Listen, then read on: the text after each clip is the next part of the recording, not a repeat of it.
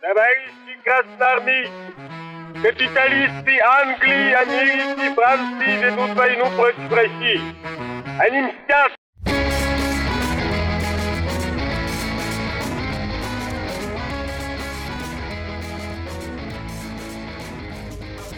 Всем привет, это подкаст «Деньги, Джоули, Драконы». Здравствуйте. Здравствуйте, Никита. Здравствуйте, Алан. Казалось бы, столько уже выпусков делаем про финансы, про деньги, а ни разу не поговорили про то, куда Тех, они... у кого их много. куда они стекаются, да, про богатых. Толстос... Не, неправильно, про богатых. Про кровопийц. Ну что кровопийц-то? Ну, потому что кровь пьют народную. А кровь это деньги? Мы... Для того, что... Конечно. Или реальная кровь, как там про этих Нет, всяких- кон- кон- кон- конечно, ре- реальная кровь это деньги, да. Тек- Текут по, по, по венам государственным.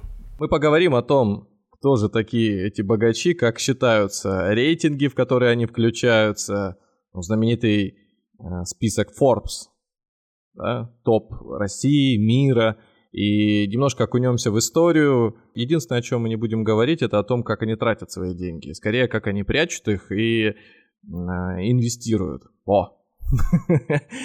Но давайте вот с самого-самого начала. Никита Иванович, а как вы считаете, вот лично для вас, кто такой богатый?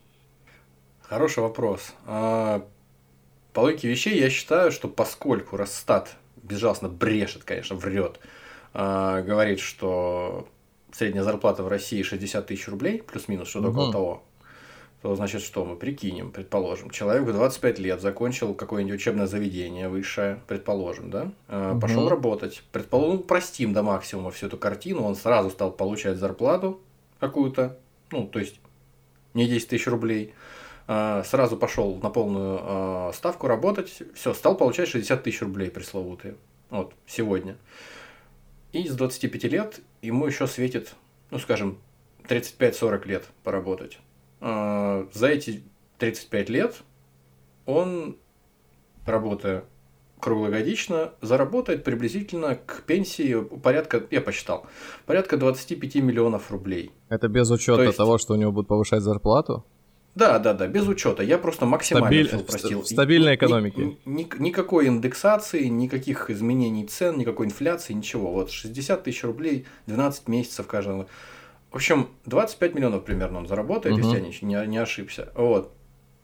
Ну, то есть он не то, что заработает, он в целом заработает, он же будет тратить на всякое, на жизнь, он не будет э, откладывать, он просто с колес будет вот проживать эти 60 тысяч. Так. Ну вот.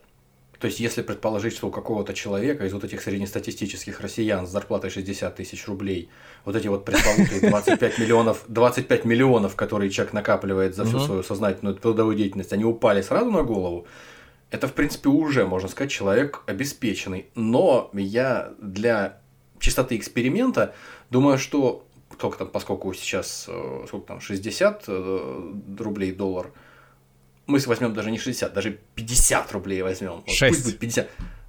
А, то есть в два раза больше, чем человек вот заработает за 35 лет со средней зарплатой. Там Мгм. не 25, а 50.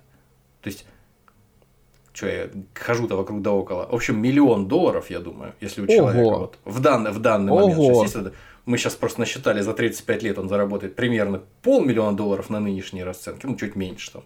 Ого, 300-400 вот да? тысяч долларов. Я думаю, миллион долларов, если у человека он уже есть, если он его не то, что там зарабатывает в процессе, он у него уже есть, и э, этот миллион долларов он как бы, может располагать им спокойно, не теряя свою, там, свое качество жизни, никак не влияя на него. Я думаю, миллион долларов это уже планка, от которой отсчитывается богатый человек по-настоящему. А я думал, вы Я- я я думал, вы скажете 60 тысяч рублей, а вот 80 уже богатый. Или 84 300, как у начальника цеха.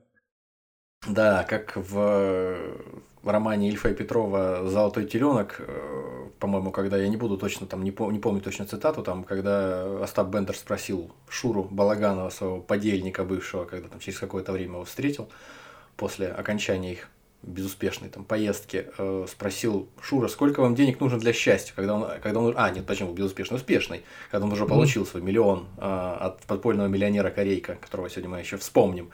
А Шура подумал, подумал, говорит, так что, получили все-таки на блюдечке с голубой каемочкой? Он говорит, ага, получил. Сколько вам нужно для счастья? Он хорошо подумал так и говорит, что-то такое, 5342 рубля 24 копейки. Тот ему сразу же выдал эту сумму из чемодана там откуда-то. И все, и Шура счастливый отчалил.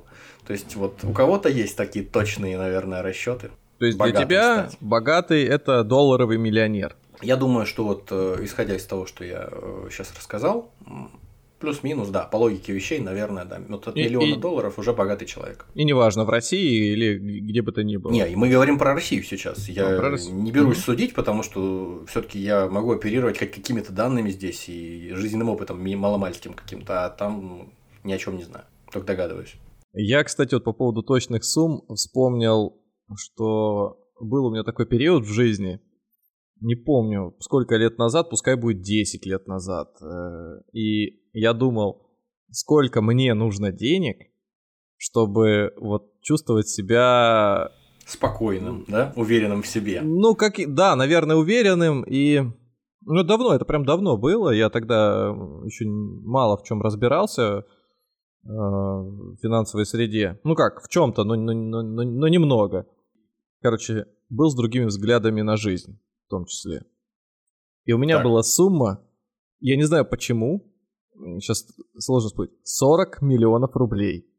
Э, курс, я думаю, тогда был тоже вот э, что-то такое же, вот там 35, может ну, быть 30. поскольку курс был, как, поскольку курс был, а, подожди, то есть 35, то есть это было где-то году в 13 минимум. Минимум, да, я думаю, это может быть раньше даже. Ну, ну, ну да, вот какие-то те годы. Лет в общем, э, точно, около, 10, около 10, 10 лет 10 назад. лет назад, да. Я не могу э, представить, почему, но логика у меня была следующая. Значит, у меня есть некая сумма, она э, во что-то вложена, это что-то мне приносит э, процент, и за счет того, что этот процент я расход, то есть я посчитал, сколько у меня, по-моему, это так было, я посчитал, сколько у меня в месяц про, э, расходы и э, сколько мне нужно, чтобы это было не ну, средний уровень жизни, а такой, ну, мог себе позволить на что-то тратить, покупки какие-то совершать. Ну, то есть, что, чтобы не сильно оглядываться на то, что ты там покупаешь и почем, да, да, да, да, да, да, да. стоит.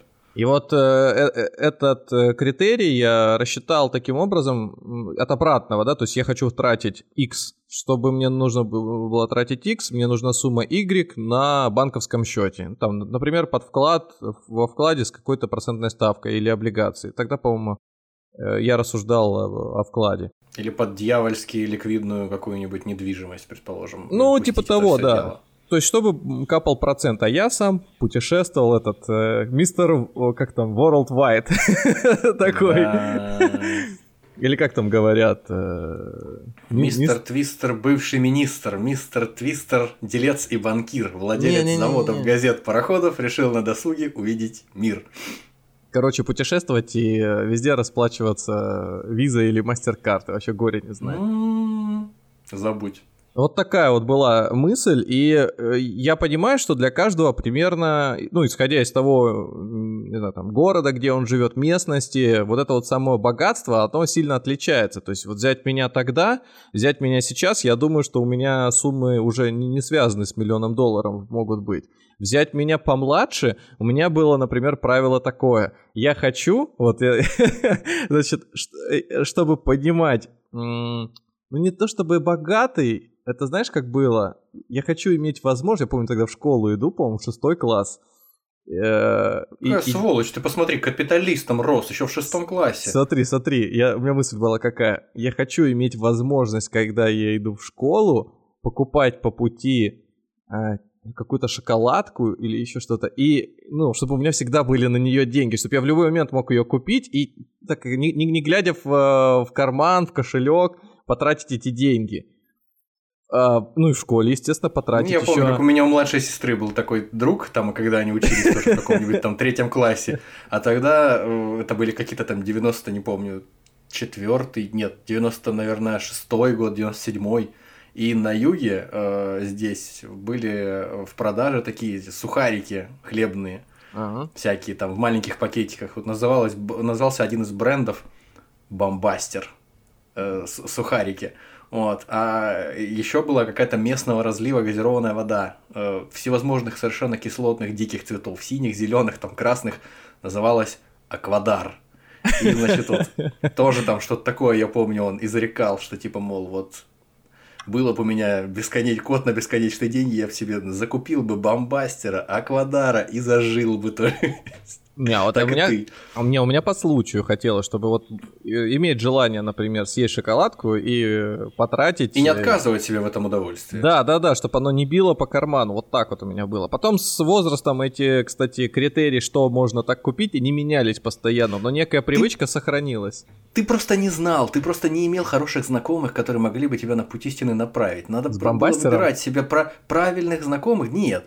Я опять вспоминаю историю, которую мы уже в каком-то из э, выпусков про финансы с тобой поднимали. Мне так понравилась история Ксении Собчак, которая рассказала, как она в детстве в школе, как и все, мы откладывала доллары со школьных обедов. Тебе нужно было всего лишь навсего пооткладывать несколько лет доллары со школьных И купить туфли там за сколько-то купить туфли, там, не знаю, от Манола Бланик, там, да, что там в 97 году за три папиных месячных зарплаты просто пойти купить. Вот, это простой способ, нормальный. А ты выдумал думал, там какие-то себе огороды городил. Ну, ладно, было и прошло. Шоколадка называлась Темпа. Я вспомнил. Класс, класс. Я помню такую, да, шоколадку. Синего цвета. И они, по-моему, очень быстро пропали потом из продажи. Вместе с э, пачками чипсов э, Раффлс, которые рифленые. Олдскулы сводят. Олдскулы сводят, да. Короче, это мы к чему все ностальгию подняли. Как определить... Потому что понятие богатства, да, меняется. Да, да, да. Как, как понять, э, кто такой вообще богатый человек? И вопрос э, сложный не только для простолюдинов типа нас, а еще для экспертов, которые в этой области... В роли э, экспертов вроде э, Вахтанга Якобидзе, да? Которого года его богатства. А. Можно, кстати, на заставку поставить эту мелодию. Конечно. И загреметь потом за авторские права. Так ну, вот. Кстати, да. Или еще за есть, есть э, специализированные издания, которые занимаются подсчетом богатства и накоплений состоятельных людей. Одно из таких э, небезызвестных в России э, журнал Forbes. А он еще не переименован? В великодержавном каком-нибудь стиле. То есть он... Мы его знаем как Forbes, и во всем мире пока его знают как Forbes. Forbes. Да, пока да. будет Forbes. Вместе с Forbes есть, кстати, такое э, издание э, Frank Research Group, ну, или скорее информационное агентство. И вот они тоже составляют различные рейтинги и подходят, э, что первые, что вторые, по-своему. Э, Forbes, они больше специализируются на именах, да, они как-то индустрию банковскую не охватывают узко. Да, они, они обо всем сразу. У них может быть и лайфстайл и так далее. А Frank Research больше про банковскую и инвестиционную сферу, среду. И, э, и те, и другие, причем, пытаются найти способ, как же определить, э, кто же такой богатый человек и насколько он богат, что самое важное. Но, конечно же, они все пользуются открытыми источниками. Ну, то есть, если человек декларирует свои доходы, является акционером какого-нибудь предприятия, это на виду, это можно посчитать. Или, например, у него в собственности есть ряд э, участков земли, автомобилей, коллекционных, может быть, предметов э, искусства, роскоши. Это все можно посчитать, просуммировать, и тогда получится вот искомая сумма. Или, Например, возможно, остров. Или остров, да, остров. Э, есть... Э, э, Например, Forbes, он считает э, совокупно э, деньги семьи, если только члены семьи не занимаются предпринимательской деятельностью сами, ну или каким-то бизнесом.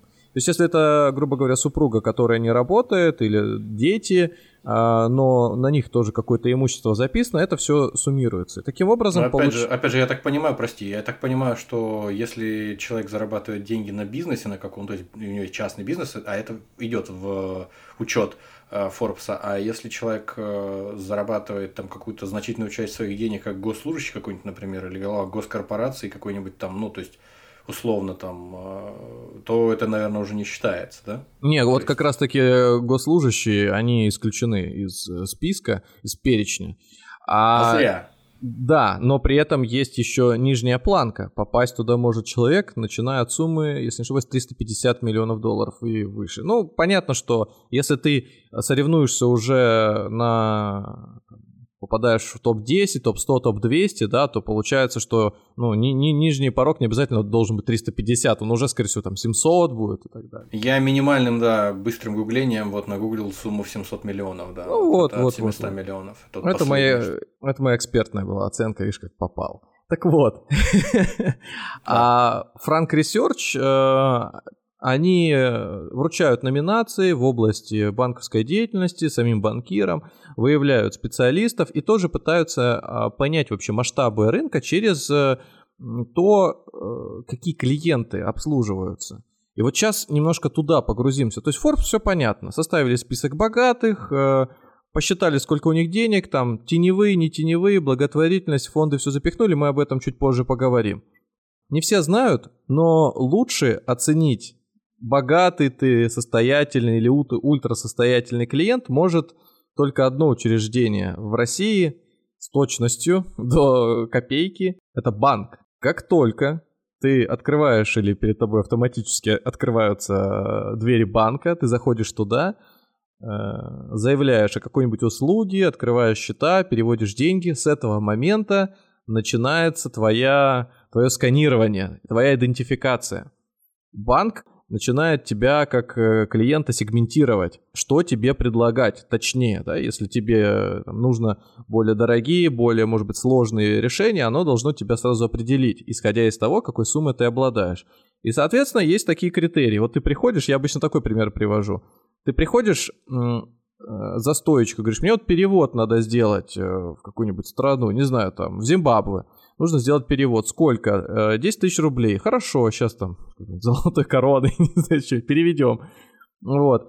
А параллельно, пока стоишь, тебе все оформляют, говоришь, а вот вкладики у вас подставочку есть, да хочу миллион рублей положить на вклад. Ой, вы знаете, а это уже не ко мне, это уже вот к моей коллеге, там, Виктории. Тебя... Пока к Виктории шел, а знаете, я не миллион хочу, а 10. О, Вот. это уже Константину, пожалуйста. Вот, да, да, да, да, да. То есть вот, э, вот первое это так называемый массовый клиент. То есть это клиент, который по классическим операциям приходит, у него немного денег, он массовый называется, а дальше уже состоятельным становится. Его еще на внутреннем сленге от английского affluent. Affluent клиент, клиент сегмента affluent, масса affluent еще называются. То есть когда там э, очень большая клиентская база, их нужно каким-то образом перераспределять. Вот банки используют э, такую терминологию внутри. Вот. И если ты говоришь, э, что не миллион, а три, да, тебя уже скорее не к Виктории, а к Виктору. Или там к Ксении, к Татьяне, к... э, К Алевтине. к Вот, к Алевтине Альбертовне. Нет, просто к Алевтине. Сначала к Алевтине. Когда ты сидишь с Алевтиной, обсуждаешь, например, э, ставку по вкладу и говоришь, я бы хотел вот еще ценные бумаги приобрести, я слышал, что там большие проценты, у меня есть еще там 5 миллионов рублей, то тебя уже раз говорят, а это уже как раз-таки к Алевтине Альбертовне. И переводят уже в другой, возможно, офис, отдельно стоящий. Заходят, за- заходят специальные люди, поднимают тебя на руки и несут. Да, да. И нет, еще мало. И, ну, тут мы совокупно за десяточку только перепрыгнули. Ну ладно, вдвоем подходят за руки и за ноги берут и волокут. А вот э, когда сумма уже сильно переваливает за эту величину, и в зависимости от того, в каком городе вы находитесь, и если там у этого банка соответствующий сегмент, то можно, да, тебя вообще в отдельно, к отдельным людям отвести, где как раз-таки уже потолка нет и безгранично. И вот такой вот сегмент называется private. То есть там обслуживаются клиенты, так называемые хай- хайнеты или ультра-хайнеты. Это хайнет, это люди с высоким доходом, э, ну, с высоким доходом, с высоким уровнем э, капитала. Вот это является... У разных компаний там, по-моему, от 10 миллионов долларов, что-то такое, да, вот эти ультрахайнеты нач- нач- нач- начинаются. Я что-то пытался читать перед этим, перед началом выпуска. Нет, нет, это не в России. Это критерии, причем а, от страны к стране могут быть разными, условными, и от банка к банку даже сильно меняться. Где-то, например, а, состоятельный клиент может начинаться там, от 5-10 миллионов рублей, где-то от 20, 30, 50 и так далее. А, а уровень сервиса примерно будет одинаковый, что удивительно. Так что Здесь все очень условно, все очень субъективно, как решит сам банк, сама контора, которая этим занимается. Даже инвестиционные компании э, такую дележку делают. Но здесь она происходит точно. Ты принес сумму денег, ее посчитали, ее примерили и определили тебя, либо ты богатый, либо ты не очень богатый. А как это делают вот всякие рейтинговые агентства? А, была у меня в жизни ситуация такая, когда я поучаствовал в определении идентификации людей богатых по каким критериям можно оценить, что в отдельном регионе... Подожди, ты критерии именно разрабатывал? Или ты определял человека уже? Мы обсуждали, какие можно взять маркеры для того, чтобы состоятельного клиента этого определить. И там был некий эксперт, я помню. То есть я скорее такую экспертную позицию там занимал, просто участвовал, э, особенно там, мнением не делился, скорее потом передавал его уже через, через более важных людей свою мысль. Вот. А был там эксперт, э, который занимался непосредственно подсчетами и разработками, и он это делал, вот смотри, на какой машине человек ездит, в каком доме живет, так как информацию получить о его счетах в банке нельзя, значит, каким имуществом он владеет э, там по всяким справочникам предпринимательским. Кадастру земельному, может быть, какому-нибудь там, да? Может так далее, так далее. Жен там у него написано какая-нибудь там недвижимость или что-нибудь еще. Да, то есть самые-самые такие базовые вещи, и все, и остановился. А мы все прекрасно понимаем, что так ты не посчитаешь. Откуда ты возьмешь э, и узнаешь величину его налички, сколько он хранит а драгоценности, которые он покупал, а сколько у него денег в бизнесе непосредственно там где-нибудь в сейфе лежит и так далее. Это все очень-очень специфический подсчет, и единственным, кто может знать большую часть э, этой информации, это его банкир, действительно. То есть банкир, который работает с клиентом долгое время и работает э, с ним вот в таких высокосостоятельных сегментах, он знает, сколько денег у него здесь точно, и там рас, расфасовано, иногда даже сколько в ячейке, ну потому что сам клиент говорит, мне нужно вот там такую-то сумму переснять, и тут же идет и кладет в ячейку. Ну тут как бы один плюс один несложно просуммировать, даже один плюс ноль, ну, чтобы понять. Вот. А потом а, они когда общаются, клиент иногда говорит о том, что вот у меня, например, вклад заканчивается там, там, там, там, и ты примерно уже начинаешь понимать, сколько вообще совокупное состояние этого человека. Вот.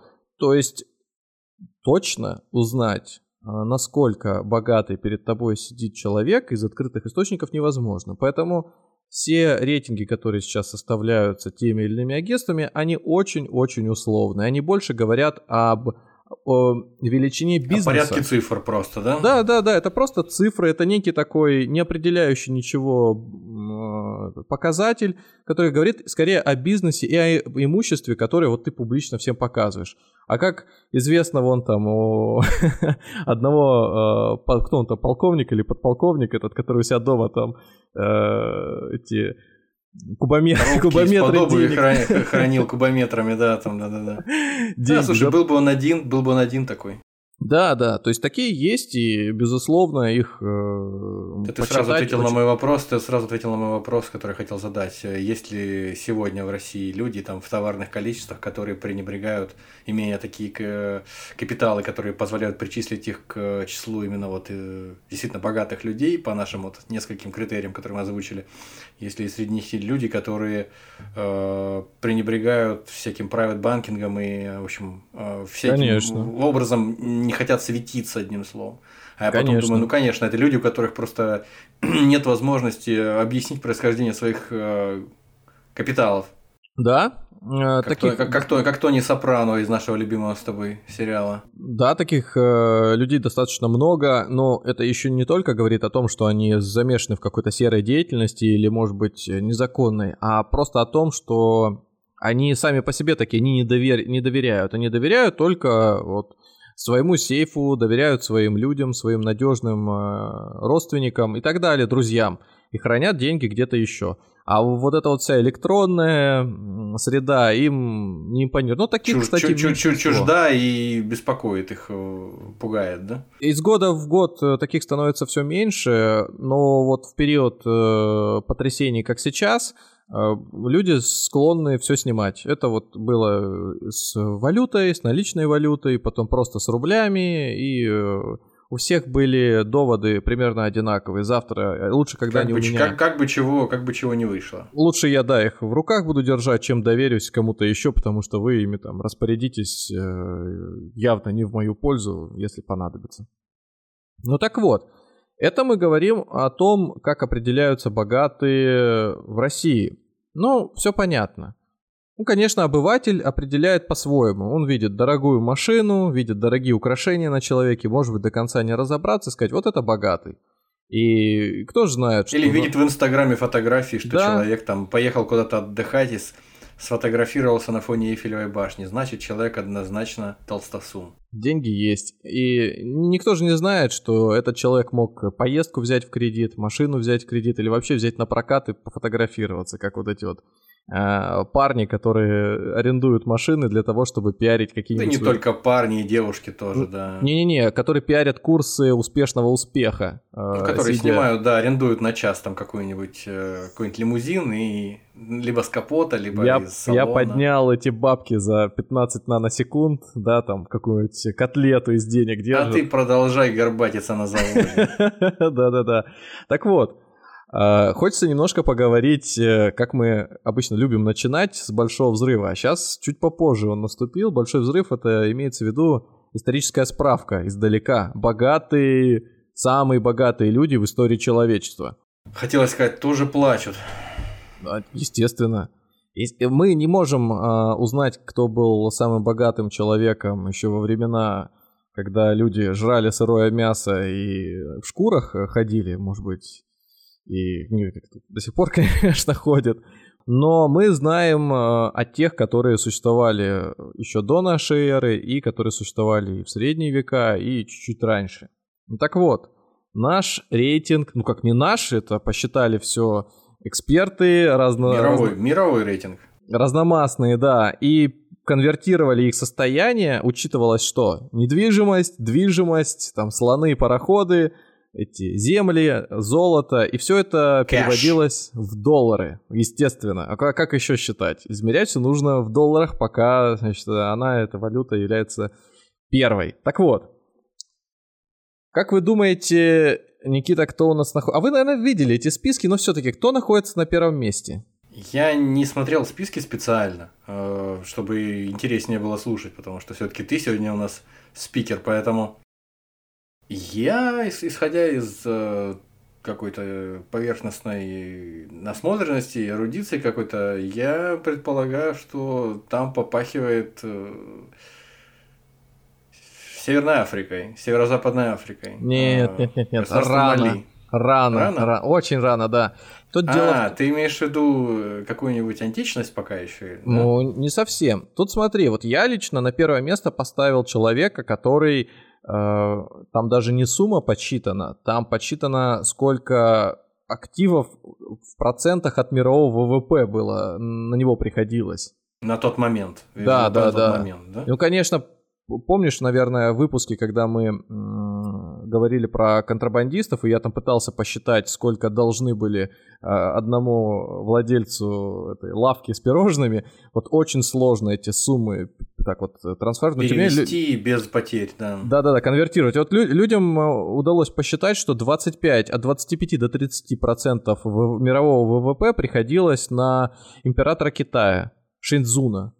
А, это, наверное, в каком-нибудь там э, втором веке до нашей эры, втором веке нет, нашей эры, нет, такой диапазон, нет? Нет, это уже, это уже 11 век. Это, а, 11 даже век. это 11 век, это династия Ну, Сун. Китай баснословно богат был, конечно, поэтому тут вопросов да. никаких, вполне себе. Ну, что, конечно, э, трагично. Человек, э, ну, этот император дожил до 36 лет и умер. То есть можно говорить о том, что это самый богатый миллениал своего Нет, нет, нет, нет. А я бы хотел сказать, как уйти на пенсию в 36, он знает лучше других, да? То есть, или в 30, 35 все-таки. В 35 уйти на пенсию, в 36 умереть. Почему, собственно, миллениал? Потому что сейчас людей этого возраста называют миллениалами, да? То есть те, кто родился... Э, на стыке тысячелетий. Да-да-да-да. А, ну, он по возрасту совпадает. А он родился на стыке там, да, первого и второго тысячелетия. А как вы думаете, кто на втором месте? Я думаю, что все-таки теперь я не ошибусь.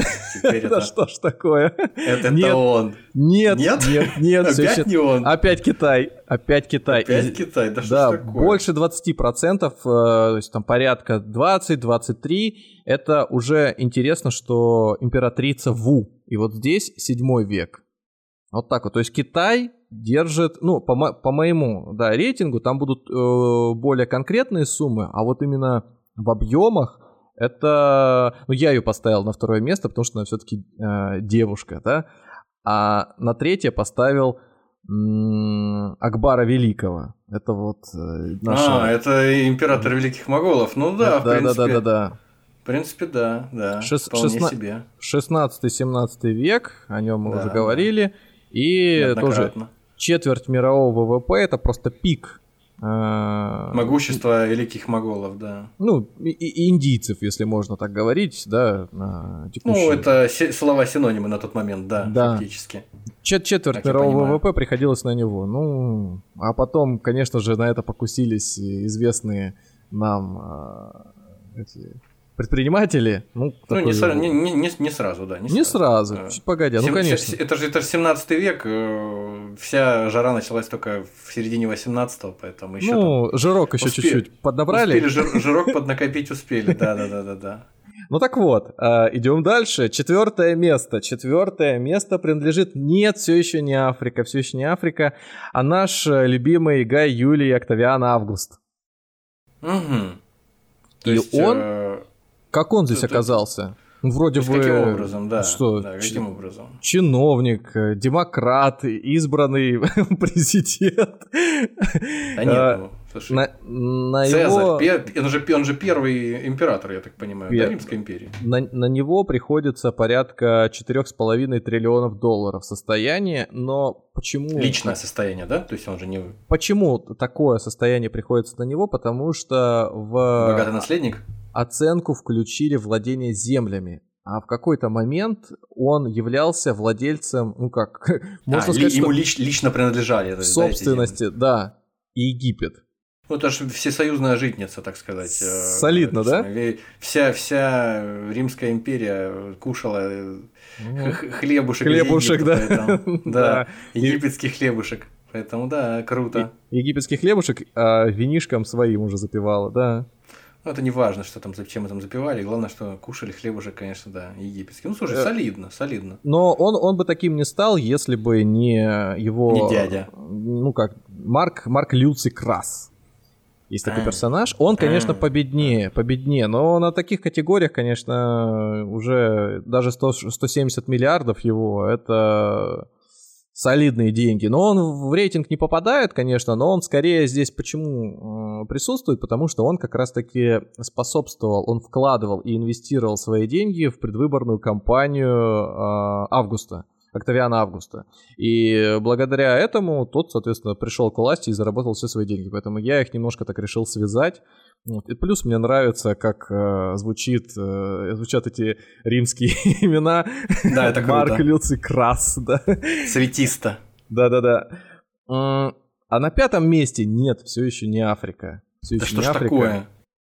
А царь Соломон. Царь Соломон настолько богат был, что его состояние оценивается в 2,2 триллиона долларов, и туда включены его запасы золота. Золото на тот момент у него помимо того, что там трон и все, что только можно было сделано из э, этого благородного Золото, металла, да, да, да. он еще и в принципе владел э, порядка 25 тоннами золота, что на тот момент, наверное, являлось всем золотом. Да, слушай, я вспоминаю тот выпуск про золото, который я записал тогда в одиночку, э, но Да, да, я думаю, что на тот момент это получается что? Царь Соломон, если не ошибаюсь, и это где-то 10 век до нашей эры. 10-9 век до нашей эры, по-моему, так. Жизнь и накопление капитала. Поэтому на 10 век до нашей эры это, наверное, да, большая часть золота, добытого к тому моменту просто. Как бы доб- добрая половина, сто процентов. Да-да-да, 10, 10 век до нашей эры я даже проверил. Вот, пожалуйста, израильский предприниматель и одновременно царь. На шестом месте у нас идет небезызвестный Чингисхан. Чингисхан, mm-hmm. э, но в случае с предыдущими, если там золото, какая-то э, недвижимость, может быть, была и очень различные диверсифицированные активы, то у Чингисхана просто земельные участки. Ну да, да, да, да, да. Э, Дело при, в том, причем, что...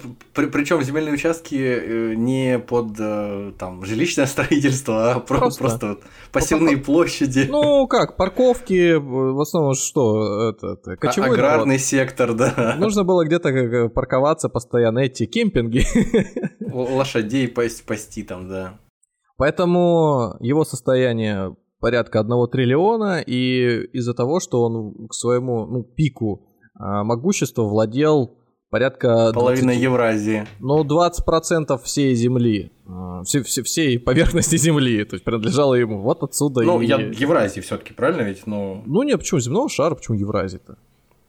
А, вообще, то есть даже конечно. если считать... Э, ну да, это, это круто, конечно, да. Молодец. Да. Успех ушел. Мне даже немножко, мне даже немножко грустно уже стало. Когда, наконец? Наконец-то. Седьмое Наконец-то. место. Ну все, Манса Муса. Вали. Манса Муса налетчик, как мы говорим. Да. Потому что в «Игре престолов» был его практически тезка. Так вот.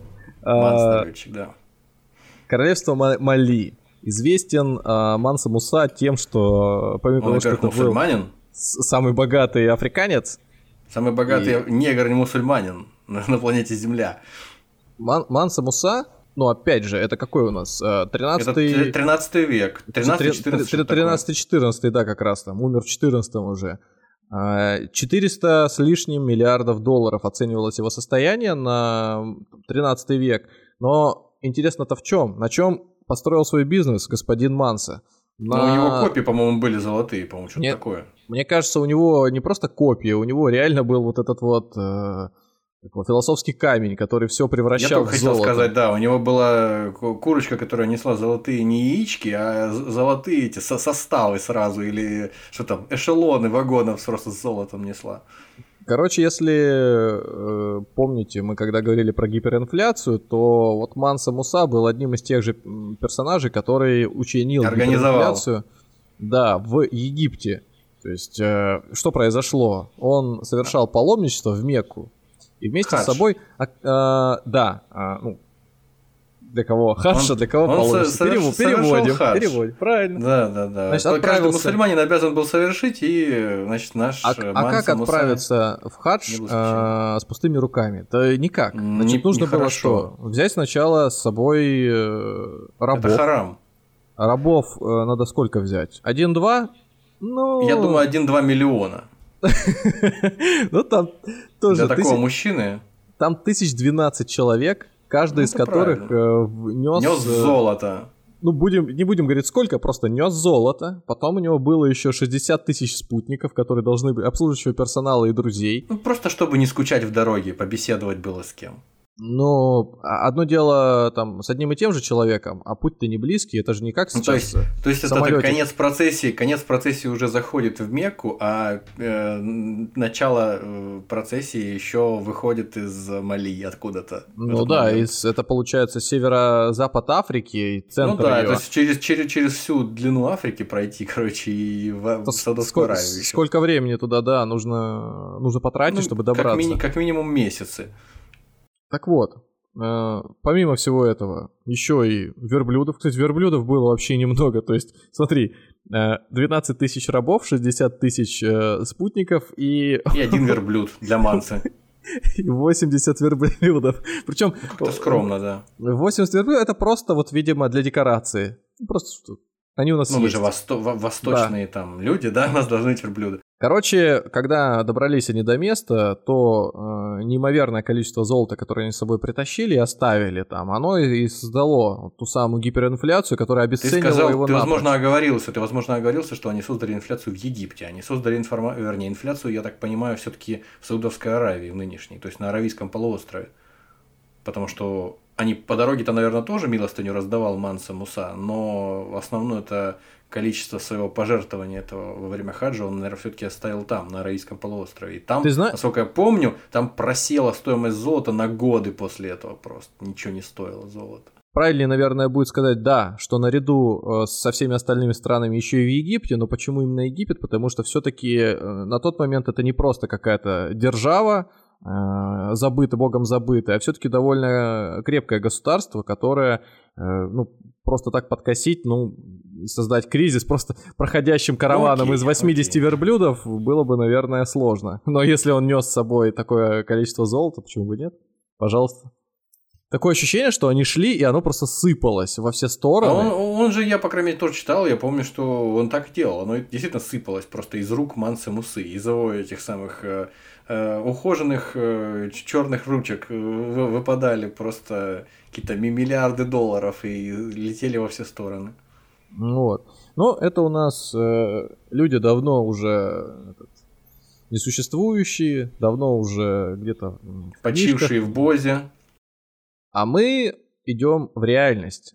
Наши, как это сказать, хотел сказать ровесники, наши Современники. современники, конечно же, да. Быстренько пробежимся по списку. Там первые, первое место сейчас уже последние годы у нас держит один и тот Елон же. Макс. Да, да, да. Кто это такой? Этот ваш Елон Макс. А он, помимо всего прочего, и как это, хороший пиарщик, хороший маркетолог. И, наверное, это ему позволило оказаться на первом месте. И когда мы слышим новости о том, что Илон Маск потерял 2, 3, 10, 20 миллиардов долларов на своей несостоявшейся какой-нибудь сделке по Твиттеру или еще почему-то, то речь идет не о том, что э, к нему пришли и Он их там отобрали из, карман, из кармана выпали Да. по дороге домой. Там, да. Речь идет о, о том, что э, акции, которыми он владеет, в первую очередь компании Tesla, они полетели Потеряли вниз. какую-то часть стоимости на момент. Тесла довольно волатильная бумага, и для нее в течение полугода сходить туда-сюда на 10-20% вверх-вниз, это вообще не норма. проблема.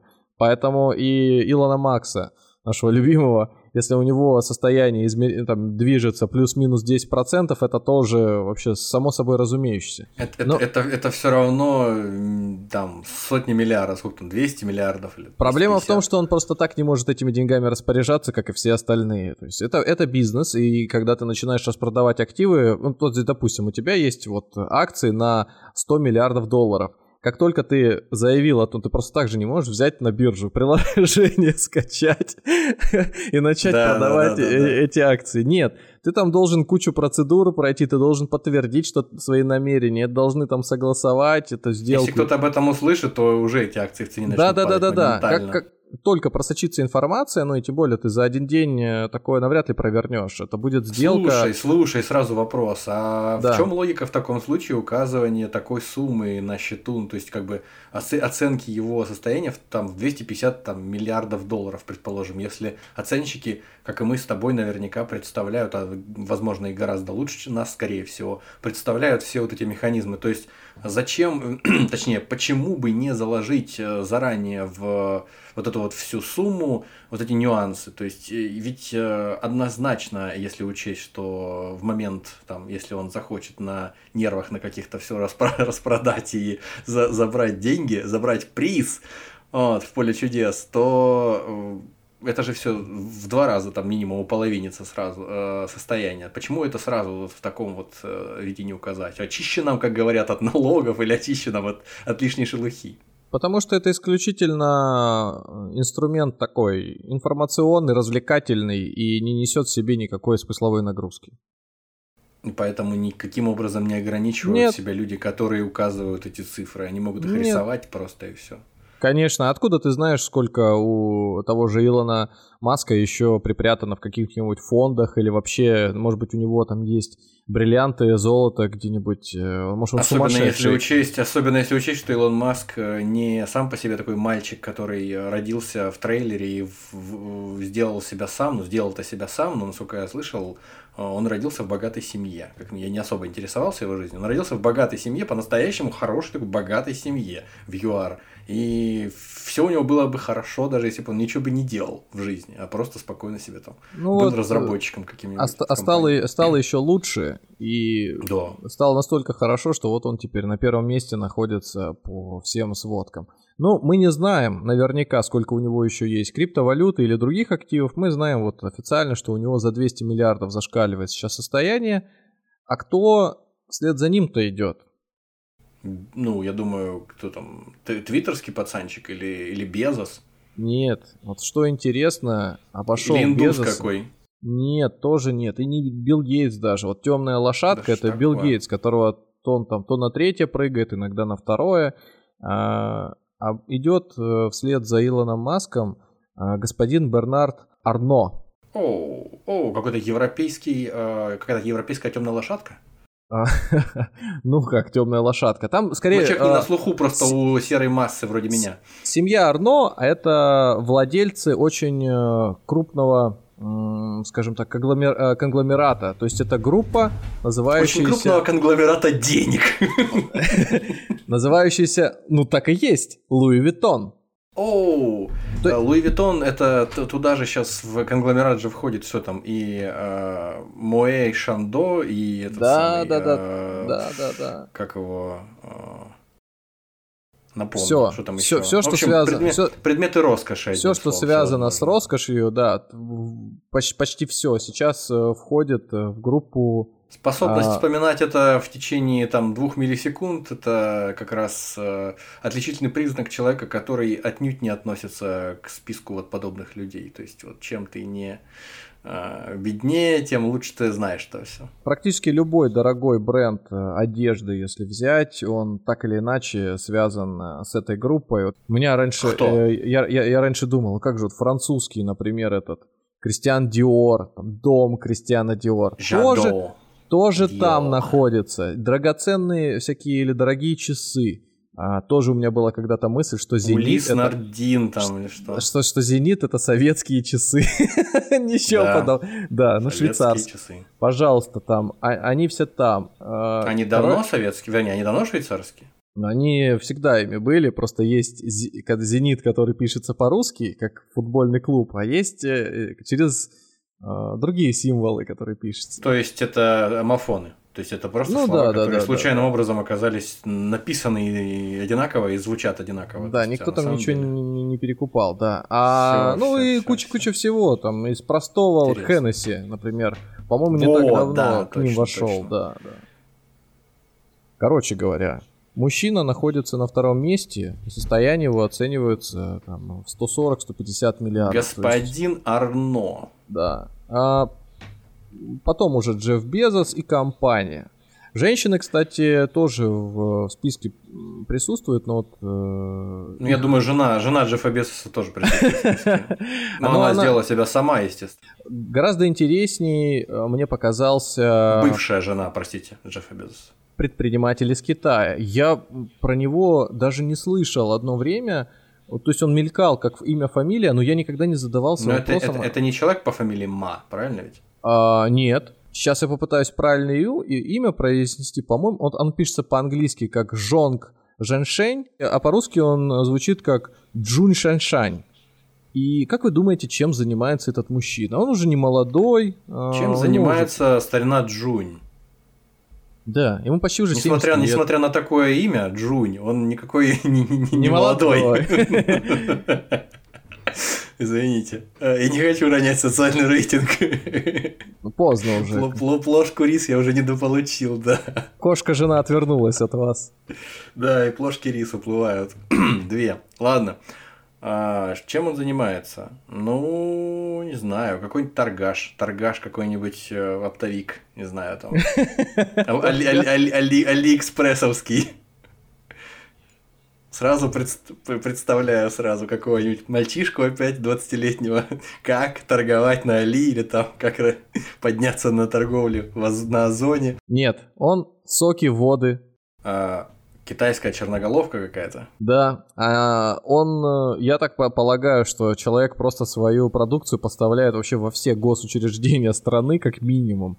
Школы, муниципальные, и на этом и поднялся. Ну, у него есть, конечно, и другие активы, но большую часть составляют именно эти. Ну, такой вот... Я, я думал, э, что, что это какая-нибудь сфера, ну да, связанная с торговлей, но цифровой. А здесь так совершенно... Мы перечисляем иначе. людей, а состояние-то перестали перечислять. Давай этого господина Джуна э, хотя бы. Сколько, сколько ну, для, про, для простоты 60 миллиардов всего лишь. 60 миллиардов. Ну, да. Копье. Скучный вторник. Скучный вторник да. в нашем списке. Но тем не менее, э, если среди китайцев смотреть, это номер один. А Джек Ма, он э, опустился, он сейчас где-то в десятку входит, поэтому уже... Ну, ну... Джек, Джек, Джека Ма бросили через, через бедро не так давно. Да. А на втором месте, кстати, вот владелец, основатель ТикТока э, Жан Еминь. И вот у него там порядка 50 миллиардов. Ну, ТикТок это уже все. Это совершенно не приложение с прикольчиками, с танцами, это уже серьезный инструмент. Э, И это прям просто инструмент для выжимания денег из всех. Для, да. для, для всего теперь, да, поэтому... Денежная машина. Сумасшедшие придумали механизм и влияние. Я смотрел, я смотрел какую-то передачу, не помню у кого там, на, на ютубе о том, как э, в Китае на... Ну, то есть, ТикТок это же все-таки это другая уже компания, она принадлежит там каким-то образом, по-моему, или принадлежала изначально там китайскому производителю, разработчику, но теперь она типа то, что на весь западный мир остальной распространяется ее э, сфера влияния, скажем так, а в Китае изначальный свой там аналог э, ТикТока. И вот в этом вот аналоге ТикТока китайском там просто какие-то марафоны продаж, там всякие блогеры, миллионы блогеров – всяких смазливых, они продают там что-то на какие-то миллиарды долларов просто за, за несколько часов в день, просто вот миллиарды долларов. То есть это, это какое-то без, безумное совершенно э, вакханалия э, капиталистическая там творится в ТикТоке, в, этом, в, в китайской версии. Так что да, недооценивать его не стоит. Важно сказать, что все эти списки, о которых мы сейчас говорим, называя те или иные фамилии, имена, они могут быть перетасованы не просто каждый квартал, год или месяц. А чуть ли не даже... каждый день сейчас. А каждый, каждый день, да, потому что капиталы каждого капиталы этих людей, они переоцениваются постоянно. И, ну, исключение, наверное, только Louis Vuitton, потому что, если я не ошибаюсь, акции Луи Виттона не торгуются на бирже и сохраняются среди определенного узкого круга. Но, тем не менее, посчитать можно, исходя из а, котировок других компаний, которые туда входят, плюс а, ежегодные отчеты открытые, которые они публикуют, они, ну, информация указана. Ну, кстати, вот так вот смех смехом, а ну, топ-10, грубо если сказать, входят два француза, и все занимаются вот какой-то индустрии красоты, роскоши. Это вот, собственно, Бернард Они всего Арно. лишь под подтверждают э, стереотипы, да? Да. А вторая, тут как раз э, девушка Франсуаза Майерс. Э, и вот э, Франсуаза, она как раз компания L'Oreal в состоянии свыше 90 миллиардов. Ну, там тоже оценки разные. Ну, будем говорить, около 90 миллиардов было. Вот косметика, почему нет? Ну, в общем, как два китайца разом вместе взятые, да? Да, да, да, да. Вот, вот так вот, вот интересно. Старина Джун и старина какой там Ю, Юй, да. не помню. Когда мы говорим о состоятельных людях, мы, конечно же, упоминаем отдельные фамилии, но э, надо не забывать про то, что это еще и семьи. И вот э, самой богатой семьей все-таки если просуммировать каждого отдельного, вот как делает, например, Bloomberg, да, ой, как делает, например, Forbes, он исключает людей, которые, ну и разделяет, вернее, людей, которые самостоятельно принимают участие и какую-то высокую роль в развитии бизнеса, да. Вот есть... Чую, сейчас рептилоиды поедут у нас. Нет, нет, пойдет всего лишь Walmart. И Walmart это у нас что, сеть э, магазинов? Гипермаркетов, да, которые торгуют Соединенных Штатах и всем на свете. Да, да, да, да. Ну, для нас э, привычнее сравнивать с магнитами, с ашанами, гипермаркетами большими. Вот то же ну, самое. Просто там масштабы несоизмеримые у этих магазинов, сколько я знаю, они огромные, как просто как города. Вся семья, если просуммировать их активы, она владеет состоянием а, более 200 миллиардов. Но это Поним- понимаете, ведь, да? э, публичная компания, правильно, если не ошибаюсь? А, да, конечно. Где-то 250 миллиардов состояния совокупного всей семьи. То есть это даже больше, чем у Илона Маска. А это, это один бизнес, это, это ритейл. То есть если его объединить, всех вот этих вот людей вместе, э, там, грубо говоря, сейчас вот я не знаю, там будут они на отдых вместе ехать, и что-нибудь с ними случится, и по наследству это перейдет какому-нибудь одному человеку, ну или просто они объединят все это, перекинут на одного, он будет самым богатым. И это будет вообще никакая не Тесла, никакие разговорчики про то, что там космос, высокие технологии IT. Это просто колбаса с хлебом и э, подержанный какой-нибудь там второсортный Виноградная телевизор. газировка. Ну, пускай будет газировка, неважно. Вот, пожалуйста. То есть Walmart э, серьезный бизнес, очень большой, и если не ошибаюсь, э, в каком-то из интервью, а может быть даже есть какая-нибудь книга, э, господин Галицкий рассказывал, что э, вдохновлялся успехом основателей Walmart, когда создавал свою сеть Магнит. Вот так. Да. Здесь, Да. кстати, уместно сказать, э, есть такая статистика интересная, а как быстро люди э, приходят к богатству своему. Ну, то есть, как э, быстро они из миллионеров превращаются в тех самых долларовых миллиардеров. То есть для каждой индустрии есть вот эта своя срочность. И, конечно, тут, наверное, первое место последние годы, оно и остается а, за компаниями технологичными. Все, что связано с интернет-технологиями, занимает порядка 7 лет. 7 лет понадобится... Для того, чтобы вырасти от миллионеров до миллиардеров. Да, стать милля- миллиардером. Вот у нас молодой миллиардер из России, а, по-моему, около Вита- 14 Ви- Ви- Ви- Виталик, который. Не-не-не, Нет? кото- ко- который, э, который Дуров, А, Вот. который Павлик. который Павлик, да, у Павлика, по-моему, около 14 миллиардов оценивается. Я просто фамилию не вспомнил сразу, я думал тот, который э, ответственен за эфириум. Не-не-не-не. Криптовалюта вообще э, история сложно считаемая, подсчитанная, и деньги этих людей можно только через прямые инвестиции узнать, либо через какие-то открытые кошельки, которые они сами э, где-то озвучивают. Это, ну, э- это Неудивительно, учитывая, что мы сейчас говорили о волатильности э, там каких-то биржевых э, активов, которые э, там мешают точно установить, да, состояние каких-то Безосов там и, и же, и же с ними Илонов Масков, а какая волатильность сумасшедшая у криптовалют, так там вообще сегодня одна цифра, завтра там на порядок больше или меньше. Ну да, вспомни, как недавно была новость о том, как одна бухгалтерская ошибка привела к тому, что активы клиентов переоценивали совершенно в другие величины. На чем, по-моему, биржа, которая эти подсчеты вела, э, потеряла денег что 12 или 20 миллионов э, долларов убытка себе. Ну, Мгм. как, как говорится, это вот специфика криптовалютного рынка, криптовалютной индустрии. Вот, рисовать э, цены, которые могут, э, не знаю, просто из, из воздуха появляться. А, так вот, Вжух, и ты Технологии. миллиардер. технологии самый быстрый. Дальше отрасль электроэнергетики, промышленность, это добывающие промышленности, металлы, а, автомобильная.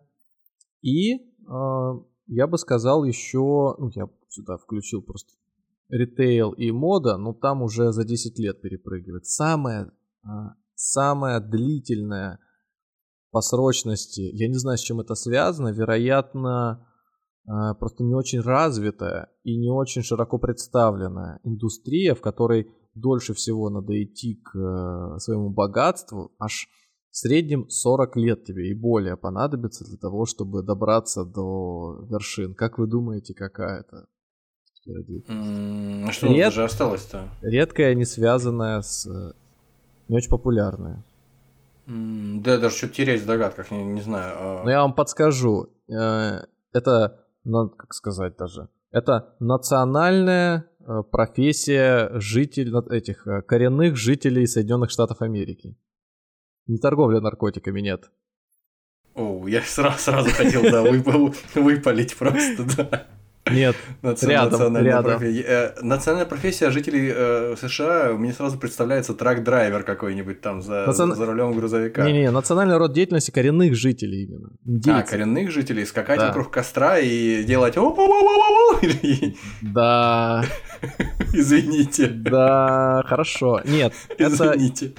игорный бизнес. Казино, оу, Кости. Оу, ну там, там, видимо, тоже сложно посчитать, особенно вот, не знаю, как сейчас, или раньше просто. Ой, Там, я думаю, сложно. я думаю, это крайне прозрачная индустрия. И Ты так там- думаешь? О, я думаю, да, очень белый бизнес. А что, пришел, денежку, ну, вот, допустим, ты пришел, купил фишечки, все это как-то регистрируется. Положил в банкомат, тоже регистрируется. Выехал, а сколько-то ушел. Ну, то есть здесь все плюс-минус, плюс арифметика. Раз, раз, раз, все. И вот они там, расходы на персонал, э, доходы, сколько остались в казино, налоги, все чисто. А что? А что не так? Нет, нет, все в порядке. Короче, вот считается, что дольше всего надо идти к богатству. Я думаю, что эта цифра сильно преувеличена. В Китае, кстати, в Китае где-то 7-8 лет назад э, компании, э, занимающиеся именно игорным бизнесом, казино, а, из них, из этих компаний, они торговались на бирже, и из них стали формировать фонды, то есть так как перспективные. У китайцев э, очень, э, ну не то чтобы культ денег, но почитается. Успеха, успеха, богатства. Удача, да, да, да-да-да. И поэтому восьмерки, принципе, вот эти день- вот все. Деньги дарить друг другу на всякие праздники, это тоже нормальная история. Да, да, да, да, да. Ну, оно пересекается с обычаями. Вот эта вот монетка, которая с дырочкой внутри, там вешать как. Мгм, мгм. как амулетик. Символ, там, Это- успеха тоже, да, удачи. точнее. Вот, поэтому э, и, и казино, подстегиваемые успешными, богатыми китайцами, которые в тот момент ну, сильно начали себя проявлять, нужно деньги ж куда-то тратить, не только там на дорогие люксовые вещи и машины, а вот прожигать их э, в игорном бизнесе. Поэтому, да, компании очень сильно росли. Сейчас я давно уже не смотрел в эту сторону, не знаю, что там происходит. Возможно, что там какая-то стагнация наступила, но был к ним очень серьезный интерес, и я думаю, что неспроста э, те, кто стоял у руля в Китае, тем более, с таким количеством населения, с таким количеством э, тоже богатых э, предпринимателей, я думаю, у них все получилось. И здесь, кстати, уместно сказать о том, где же самые богатые люди проживают. И большая часть приходится, неудивительно, да, на Соединенные Штаты Америки. Почти Ну, это 2000 предсказуемо, да. Да, 1800 э, миллиардеров. Ну, то есть не миллиардеров, а людей, у которых более полумиллиарда. Это старые еще оценки, это там лет, э, там, лет э, года три, наверное, назад подсчитывали. Почти 2000 человек, да, имеют такие деньги. 2000 человек. В, райо- в районе миллиарда. Да, в районе миллиарда, ну, то есть полумиллиарда, вот так вот будем говорить. В России таких э, было две сотни, а в Китае полтысячи. Вот собственно, порядок цифр такой. Но э, сравниться с Китаем, сейчас, конечно, в Китае их сильно больше стало, по-моему, уже э, ближе к тысяче подошло. А на третьем месте тогда, да и сейчас, наверное, где-то близко, были э, японцы и немцы. Там значение примерно одинаковое, около 400, около 400. Ну, предсказуемо, более, более-менее предсказуемо, никаких неожиданностей не прозвучало. Да, да, да. При этом э, в списках также фигурирует... А Саудовская Аравия, ну, из-за того, что население небольшое, но свои шейхи там, конечно, присутствуют. Пропорционально населению, Да. просто, наверное, вся королевская семья какая-нибудь там. Вообще, а, о чем мы? Вот мы так много перечисляли всяких богатых людей, забываем про одну простую вещь, что каждый из тех, кого мы назвали, ну, наверное, за исключением правителей древности, он не может сейчас просто так распоряжаться своими деньгами. Все, что мы называем, там вот эти вот сотни миллиардов, миллиарды миллиардов денег, это же... Это просто условность.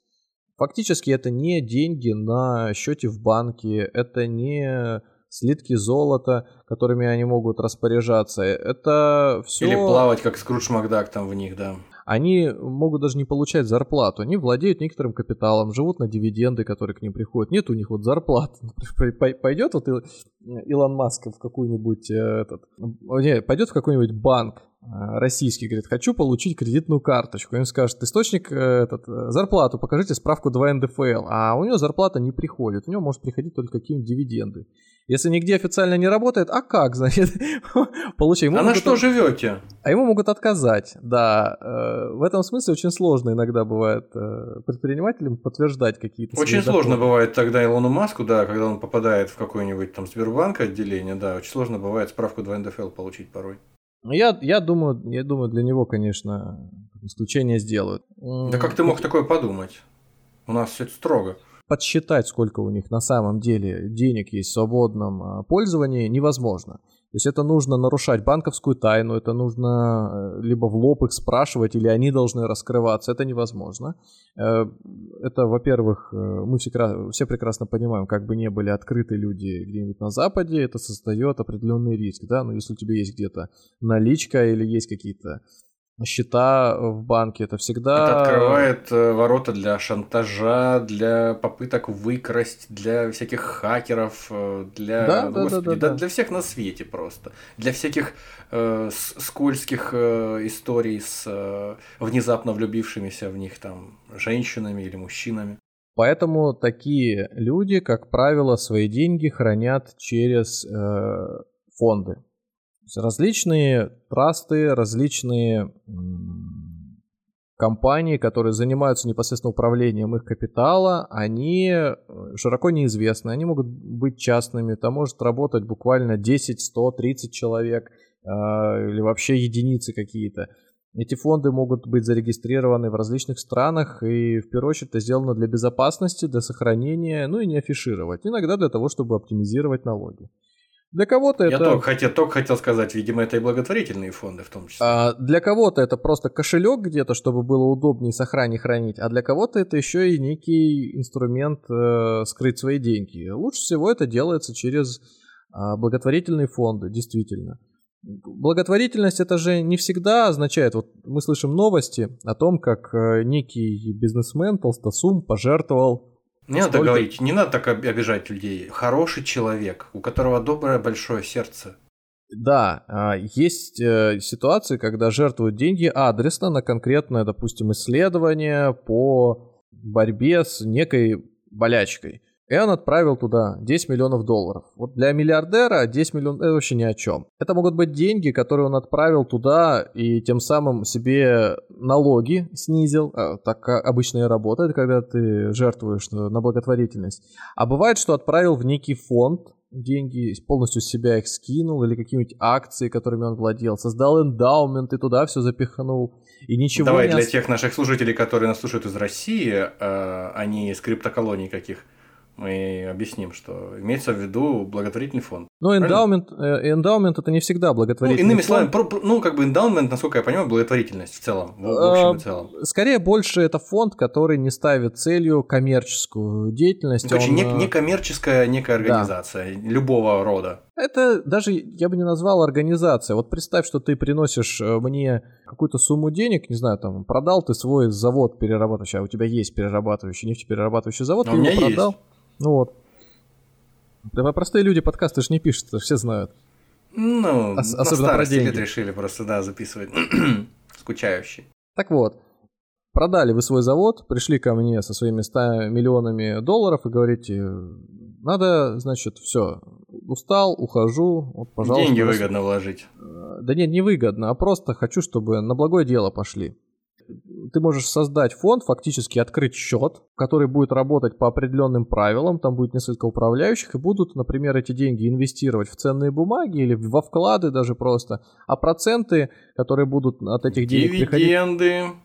Ну да, они будут тратиться на те э, цели, которые будут на благие, конкретно благие в этом фонде прописаны. Например, ты его прикрутишь, самое, самое популярное это к какому-нибудь учебному заведению. Например, рядом с э, вузом, который ты учился, будет вот такая статья дохода существовать на, допустим, гранты какие-то, на оборудование, еще на что-то. Этот университет будет от твоих денег на проценты э, постоянно совершенствоваться. Круто же, правильно? Классно.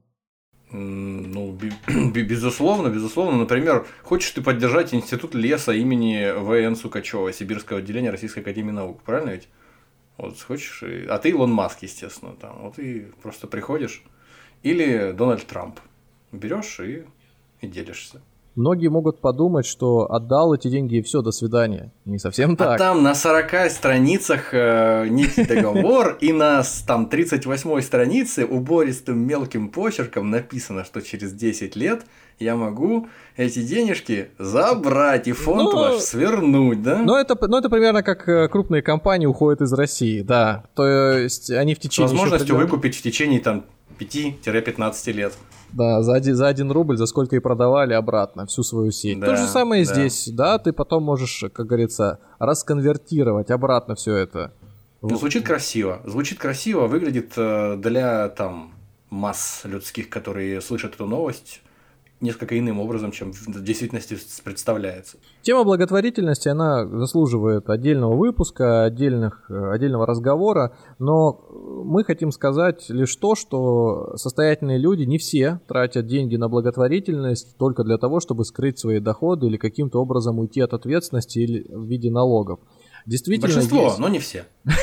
много есть людей, которые этим занимаются, да. И причем они этим занимаются и параллельно реально тратят деньги на благотворительность. Просто за свой счет строят школы, церкви. Вот, по-моему, в Иркутске какую-то сумасшедшую школу построил. э, блин, забыл, э, чем занимался этот человек. То ли Озон, то ли что.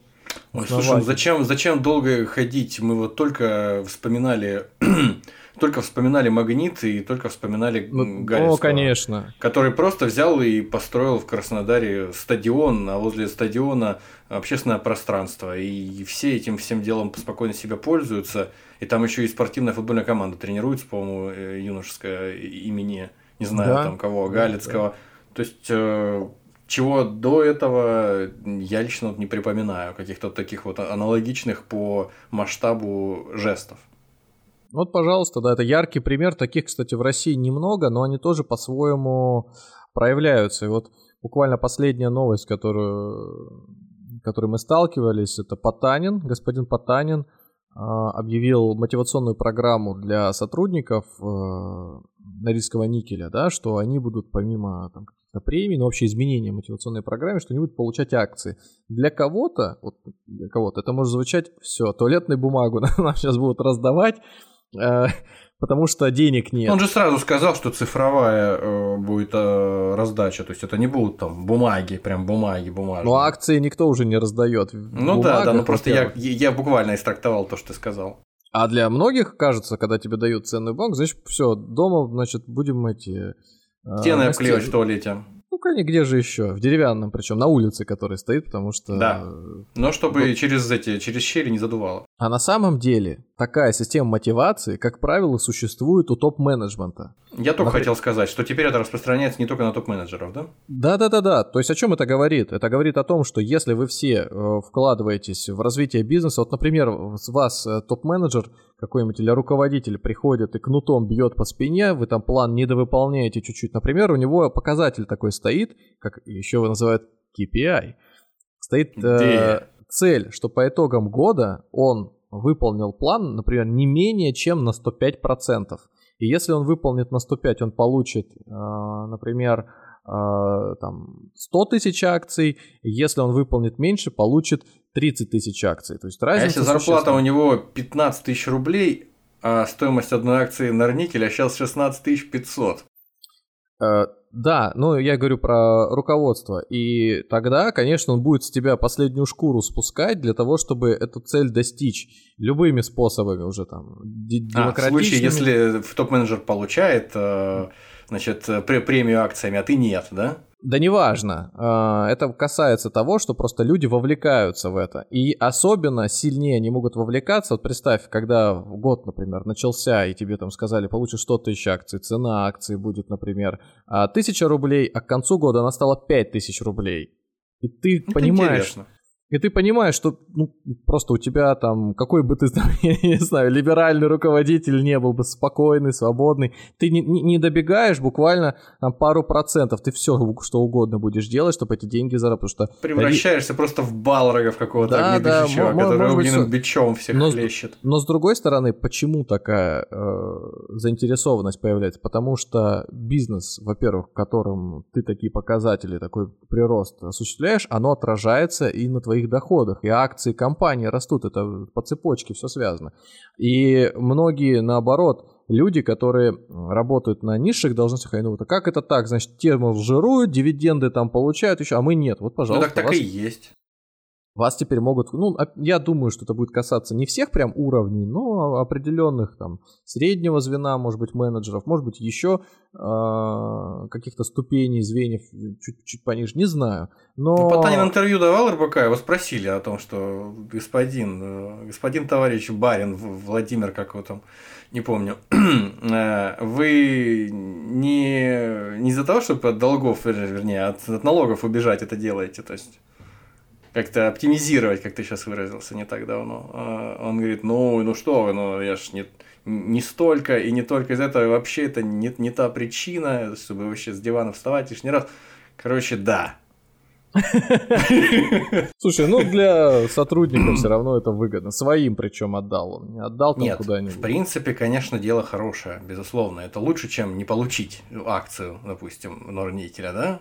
Особенно учитывая, что Норникель в первой пятерке давным-давно уже в индексе Мосбиржи крутая компания и товар продает редкий и нужный, э, и вряд ли с ней при любом э, изменении там конъюнктуры что-то случится кардинальное, испарится она там.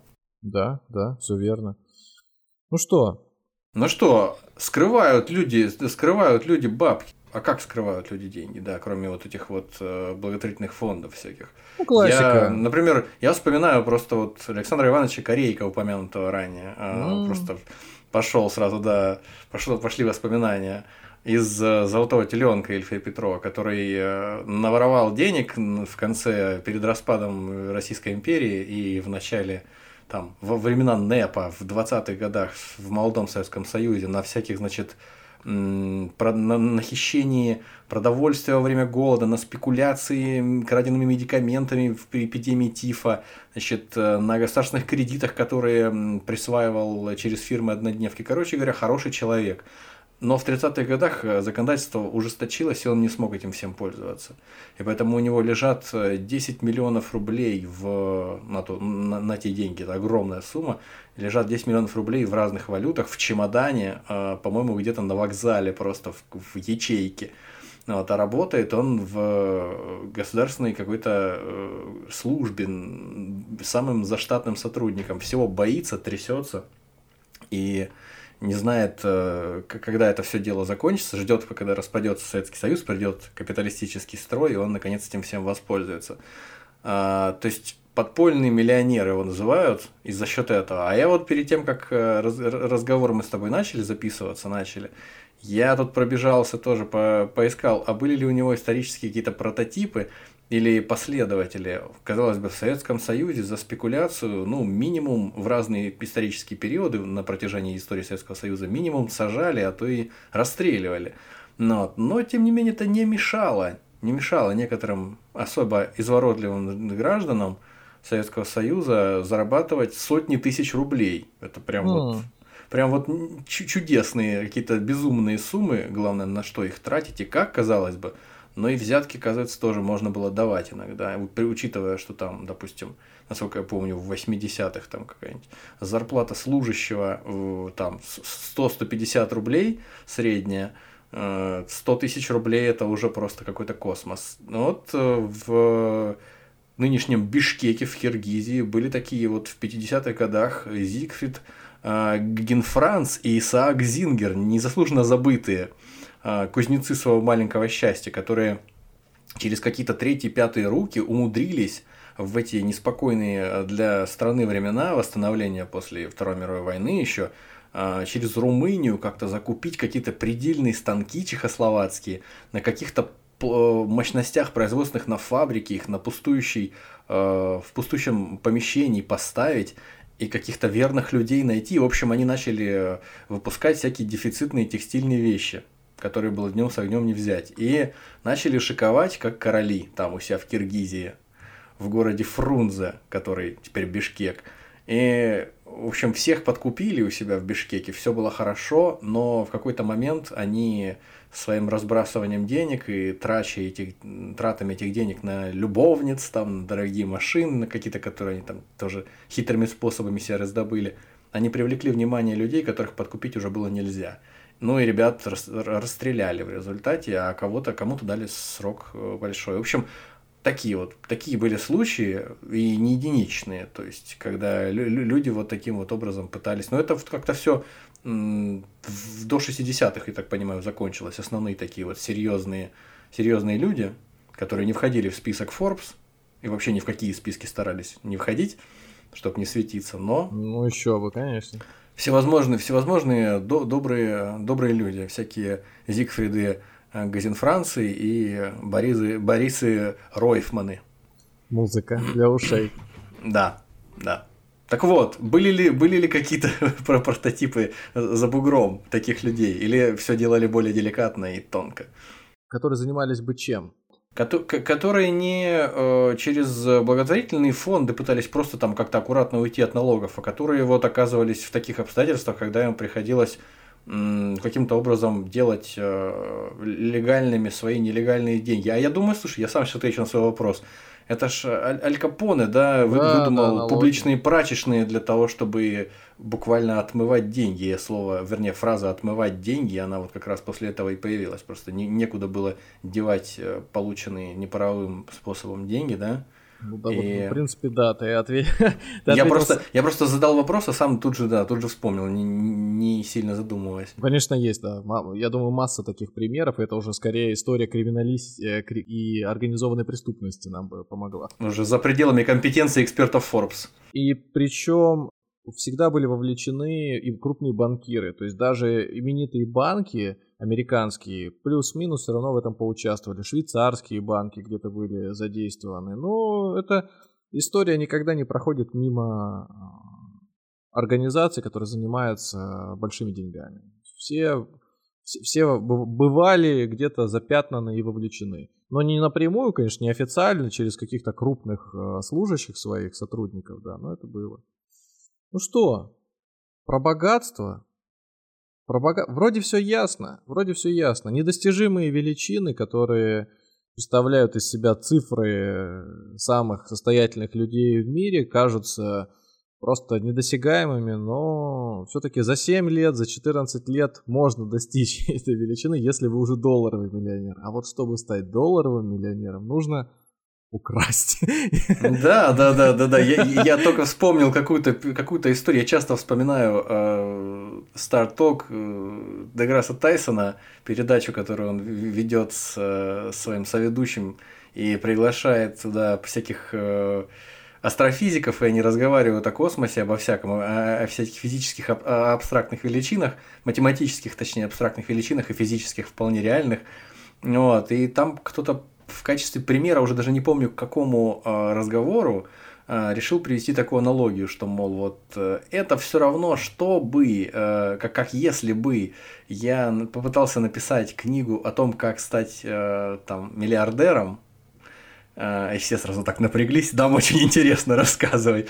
Говорит, и я бы на первой странице, то есть я начал бы свою книгу с того, что для начала Роди, постарайтесь родиться в семье миллионеров.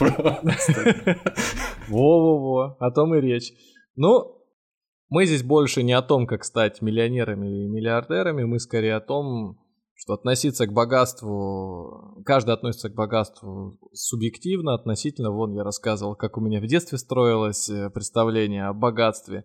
Никита рассказал о том, что для него богатый человек – это человек с миллионом долларов, разумно, а для кого-то человек, зарабатывающий чуть больше, живущий по соседству, покупающий, одевающий своих детей, которые учатся, может быть, в платном учебном, тоже считается богатым. Потому что все очень все очень относительно, а где-нибудь... Причем мы забыли, да, причем мы забыли отметить, что, как правило, ну, по крайней мере, в последнее время такая тенденция распространенная стала, что, как правило, люди, которые э, там обладают какими-то, если не экстремальными богатствами, но приличными э, суммами, и живут там не в деревне где-то, где нужно э, золотые зубы себе вставлять, чтобы показать, что ты богат, как, как король, или там, как в 19 веке в России я читал, была такая история в деревне, там, чтобы показать, что хорошо зарабатывает какой-то ремесленник, какой-то э, крестьянин, он просто, он, он покупал водку и пил ее, просто же водка это дорого. Водка пойти, пойти там вот бутылку водки купить и выжрать ее, это, это дорого, и это только по праздникам. А чтобы показать, что у тебя достаток высокий, ты просто нажираешься среди бела дня и валяешься. Это сразу характеризует тебя как богато. Так вот, обеспеченного. Так вот, э, как правило, э, сейчас стараются экстремально богатые люди не заниматься показным потреблением. Одеваются в шмотки там какие-нибудь из Юникло или вообще там ну, безбрендовые какие-то там шмотки, вот, неприметные, ездят на каких-то там э, обыкновенных машинах или вообще машин не имеют. А люди, которые как раз э, показывают э, свою какую-то приверженность дорогим брендам одежды или каким-то заграничным э, отпускам в кредит – вот они как раз, как правило, и не соответствуют тому, что пытаются продемонстрировать. Ну, это не правило, но все равно некая тенденция определенная прослеживается. Это, кстати, большой тоже вопрос, кто эти люди и как их много, потому что в зависимости от страны, где мы рассматриваем богатого человека, я очень э, сомневаюсь, что многие богатые итальянцы или китайцы да даже наши это правда, это правда, да, наверное. Будут, будут скромничать. Наоборот, все, все очень зависит от э, кругозора, даже от той самой усталости от богатства. Вот есть человек э, по фамилии Трамп, Дональд Трамп. Можно спокойно просто загуглить фотографии в его... Ну это да, это просто вот э, арабский шейх какой-то или персидский шах. Е- единственный, кому он не уступает э, в роскоши и богатстве, в котором он живет, это Валерий Леонтьев. Если вы загуглите Валерий Леонтьев «Леопард», э, то вы увидите шикарнейший интерьер, с которым может сравниться, ну, только вот, наверное, Манса Муса, который с 80 верблюдами и десятками тысяч. И Дональд Трамп у себя в замке да. своем или там каком-то доме, в котором да. золоченое все. Просто золоченое все с ног до головы. И Иванна Трамп, и Иванка Трамп, все вызолочены. Да просто... А вот э, те люди, которые ходят э, в простых э, небрендинговых одеждах, простых рубашках, футболках, штанишках, это скорее уже новое молодое поколение, которое не, не успела, может быть, застать и немножко других взглядов к роскоши, которая не покупает и не понимает смысл в драгоценностях, в украшениях, то есть... Ну, которым не нужно никому ничего доказывать, да. Ну да, просто по-другому воспитанная, проще воспитанная, которая никогда даже, может быть, такие ценности не ставила в приоритет для себя, что к ним нужно стремиться, достигать и покупать. Ну что, Спасибо, что добрались до этого момента. И у нас есть небольшая подборочка. Вообще богатый. О, да. Это же, это же, это же не просто вот материальное что-то, это что-то еще духовное. И когда ты настолько преисполнился уже, что тебе ничего не нужно, ты можешь от, все это просто отбросить и передать самому важному, самому нужному существу, которое тебя окружает. Это, конечно же, твои, с кем ты И рос. это не люди. Кошки и собаки, конечно. Небольшая, небольшая подборочка, мне нравится. Первое это кошка. Лагерфельд, да? Ко- кошка Карла Лагерфельда, да, которая да, 200 да, миллионов да. долларов получила. После... Я вам сразу скажу, конечно же, кошка не как Скрудж Макдак, она не прыгает в тонны этой, этих банкнот, не плавает. Кошачьего корма. Но, скажем так, на кошачьи туалеты и кошачий корм у нее на пять поколений вперед, Я думаю, на 55. Даже, да, если на даже 155 золот... тысяч. Золотыми... Короче, там, да, в кошачьих жизнях не, не сосчитать, насколько это хватит, даже в кошачьих жизнях. Э, напрямую коту или собаке это никто не отдает всегда, ну, во-первых... Доверительное э... управление, конечно же, менеджеры свои. Кошку окружают специалисты, естественно. Кошка, кошка, кошка сидит, в каш... сидит в кашемировом белом свитере, а это самое, в, софьяновых туфлях каких-то а, и а рядом с... по телефону. А рядом с ней с планшетом сидит та самая Алевтина Альбертовна из начала нашего выпуска, которая работает только с крупными состоятельными клиентами, да. Или неважно не, не важно ей, кто они такие, коты они или... Вообще не важно. У, у кота 200 миллионов долларов Уже есть о чем говорить с ним. Есть о чем помурлыкать. Помурчать, да. Короче, э, завещал безумное состояние своей кошки, и он такой не единственный. Э, рядом с ним мне вот нравится, есть такая дама, зовут ее Леон Хелмсли. У нее кошка, а, получилась, вернее, собака. У нее собака получила 12 миллионов долларов. Э, прикол в том, что, во-первых, собаку зовут Трабл, что уже как бы говорит о чем-то. Да, да, да. Почему она завещала эти деньги? Потому что она значит, не хотела, чтобы они доставались по наследству ее внукам. И мне еще понравилось... Из вредности, в общем. Да, что мне еще понравилось, что Леона Хемсли даже прозвище в СМИ дали. У нее прозвище было «Королева подлости».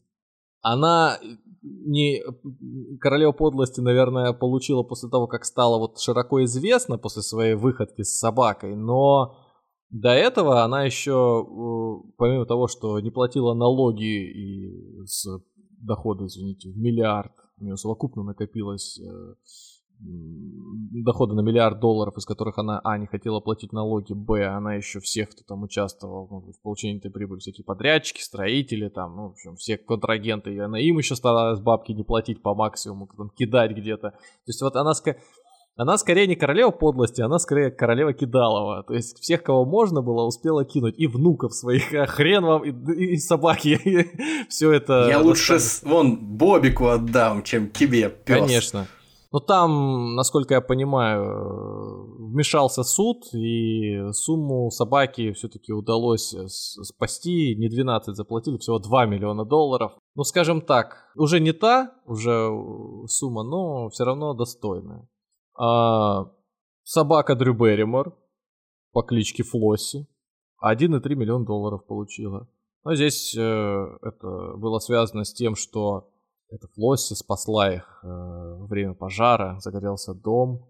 Она успела спящих разбудить, и те спаслись, соответственно, со- собачки в наследство от проданного дома 1,3 миллиона долларов э, завещали. Вот такая вот благодарность псу. То есть, как это делается? Вот, например, в Италии дама своему коту 13 миллионов долларов тоже завещала. Кота зовут прекрасная итальянская кличка Томасо или Томацо. О, Томасо. Дон Это, Томасо. Этот кот э, вообще счастливчик по всей по, по полной программе. Во-первых, он э, был бездомным, его приютили, ему дали кров. Его укрыла богатая, сверхбогатая итальянка. Потом, э, когда она умерла, э, она еще вот эти вот 13 миллионов коту завещала. Но завещала она тоже не прямым образом, а через э, доверительное управление, о котором ты как раз говорил. Причем тоже интересно, доверительным управляющим в данном случае была не какая-нибудь компания с Алевтиной Альбертовной, а была сиделка этой престарелой дамы, которая ушла из жизни там 90 с чем-то лет. Вот. Я так думаю, жизнь э, двух бродяг, э, медсестры и кошки этой кота сложилась очень хорошо котику, понимаете, вы смотрите вообще на этого котика, видите его настроение? Он жить не может без э, роскошной виллы на побережье. Это же видно. Он мяукает, он просит о том, чтобы когда он просыпался, скреб, э, скреб лапкой, видел океан. Ну хотя бы Средиземное море. Ну это приятно просто, да. Зачем себе в этом отказывать? Миллион, миллион долларов. Раз, ушел. Опять же, котик, э, он же, он же, он же быстрый, шустрый. Он практически гепард. Ему нужно что-то такое же шустрое. Спорткар. Феррари. Какой-нибудь, да, ну прост, простенький, да, там. Я, я не знаю. Ламборгини. Не уверен, что есть какие-то прям четкие правила, по которым расходуются деньги, или они... Подожди, подожди, пока ты далеко слишком не ушел, мы же сейчас про Италию, пока мы еще не уехали да. оттуда. Мы же могли бы начать издалека, как мы любим, из э, времен близких к большому взрыву. Э, забыли знаменитого Э, питомца императора Калигулы, коня Инцитата, которого тот по легенде сделал сенатором. То есть, как пишет Светоний, э, Гай Светоний Транквил, древнеримский писатель, ну вообще, «Жизнь 12 Цезарей» это скорее сборник таких баек, и доверять ей на 100% этой книги, наверное, не, не стоит про Цезарей, но, тем не менее, вот версия Светония сводится к тому, что вот э, коню Калигулы, которого он так любил, он построил конюшню из мрамора и слоновой кости с золотой поилкой, накрывал пурпурными покрывалами и жемчужными украшениями, а завел ему дворец и приглашал к нему на вечеринки тучу народу. Да. Вот. А в конце концов какой-нибудь сделал политическую карьеру. Э, сначала стал римским гражданином, потом сенатором, и даже был, был на праймерис в, в качестве из э, кандидатов на пост консула. Но просто императора Калигулу успели убить, иначе бы конь, наверное, и консулом стала, может, императором Рима, неизвестно. Вот. Но за должность э, каждому требовалось заплатить 8 миллионов сестерцев, что бы это ни было просто. Вот. И, собственно говоря, конь получал эти деньги, получается, был на распределении должностей.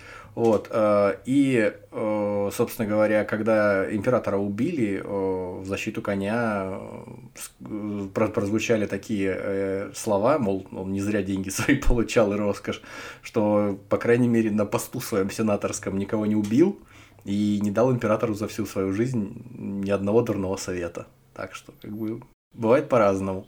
Это, конечно, не наследство, но все равно мы знаем примеры, когда там собак в мэры выдвигали, кошек в начальники депо или там каких-то станций в Японии. Как ну... учит нас, как учит нас герой, э, главный герой э, пяти сезонов э, сериала «Карточный домик» Фрэнсис Андервуд, которого играет Кевин Спейси что э, я, говорит, никогда, ну, там примерно так, он что такое говорит, что, мол, я никогда не понимал людей, которые выбирают э, деньги, а не власть. То есть власть, она дает все, дает деньги, дает э, уважение, все на свете, а деньги просто, ну, это такой э, домик из э, дешевых материалов, который при первой же буре рассыплется, а власть и политическая власть, в частности, влияние политическое, это такой э, каменный дом с э, фундаментом на 10 этажей вниз. Так что конь смотрел в корень. Он не деньгами э, перебирал там, он шел, шел рвал, рвался к власти, да. Ну, это, кстати, такая тема присутствует. Вот как оценить богатство человека, если все тебе покупают и делают за твой счет, да? Вот если ты очень э, властный э, правитель или властная фигура где-то в определенном круге, в определенном Бываешь, обществе. да, да, да, да, да. Примеры, ну, вы, при, примеры тебя, сразу у, подбегают, да? Вот, у, тебя, у тебя даже, возможно, у тебя даже и много-много лет уже нет э, кошелька, и ты даже забыл, как выглядят банкноты государства, в котором О, ты проживаешь. Вполне может быть, да, ты не знаешь. Так вот, э, и такое богатство присутствует, только оценить его очень сложно, и по подсчетам э, считается, что у подобных людей денег гораздо больше, чем у каких-то там э, участников Forbes топ-10, ну, да, 5, да, 1. Да, да. Только просто они подобны тем людям, которые возглавляют э, частные компании, не публичные, типа компании Марс там, да, только, только масштабом все равно они да, они, а я подумал, возглавляют какие-нибудь золотые колесницы, которые несутся по небу и каждое утро появляются. Сравниваешь таких людей с богом Гелиосом, да, просто. Ну что? Достойное сравнение. На этом мы заканчиваем. Спасибо вам большое. Слушайте нас на тех площадках, где вам удобно. Яндекс Музыка, Apple подкасты, CastBox, Spotify, Litres, Звук, Pocket Cast. До свидания. Всего вам доброго.